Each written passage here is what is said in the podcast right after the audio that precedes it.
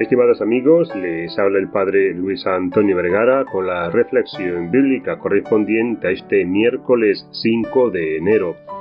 El Evangelio está tomado de San Marcos capítulo 6 del 45 al 52. En este miércoles tenemos la gracia de encontrarnos, encontrarnos entre nosotros y con el Señor, que quiere hacernos compañero de camino que quiere subirse a nuestra barca para que no tengamos miedo. Desde el milagro de la multiplicación de los panes, los discípulos no entendían nada. Era mucha la gente que se sació con cinco panes y dos pescados.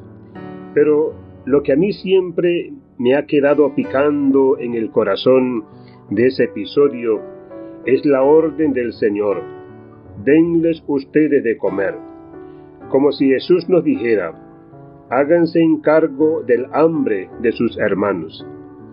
Ahora Jesús los hacía pasar al otro lado del lago, mientras él pasó un rato largo rezando, abriéndole el corazón al Padre. Cuando la tarde caía, empezó a soplar viento en contra. Qué difícil es remar con viento en contra. Qué difícil es cuando nosotros queremos seguir a Jesús, hacer lo que nos dice y parece que vamos contramano. Sin embargo, Jesús nos mira y se compadece. Él no nos abandona. Por eso, cuando ve que más nos cuesta, nos sale al paso para ayudarnos. Los discípulos al verlo se asustaron. Y claro, se lo encontraron caminando sobre el mar. Sin embargo, cuanto más difícil se hacía remar, cuanto tenemos miedo, Jesús nos dice, tranquílense, soy yo, no teman. Qué bien nos hace escuchar esas palabras de Jesús, tranquílense, soy yo, no teman. Y con Jesús en la barca, ya no hay nada que temer.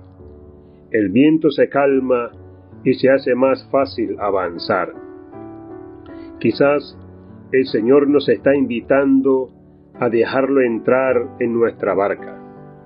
Quizás nos vea que estamos dejando los huesos remando contra corriente y quiere venir a nosotros para que descansemos un poco. Quizás quiera subirse a nuestra barca para alejar todos esos vientos que nos alejan de Dios. Quizás quiera venir a estar con nosotros para que no tengamos miedo. Pero todos estos quizás podrán llegar a ser realidad solo si lo dejamos subir.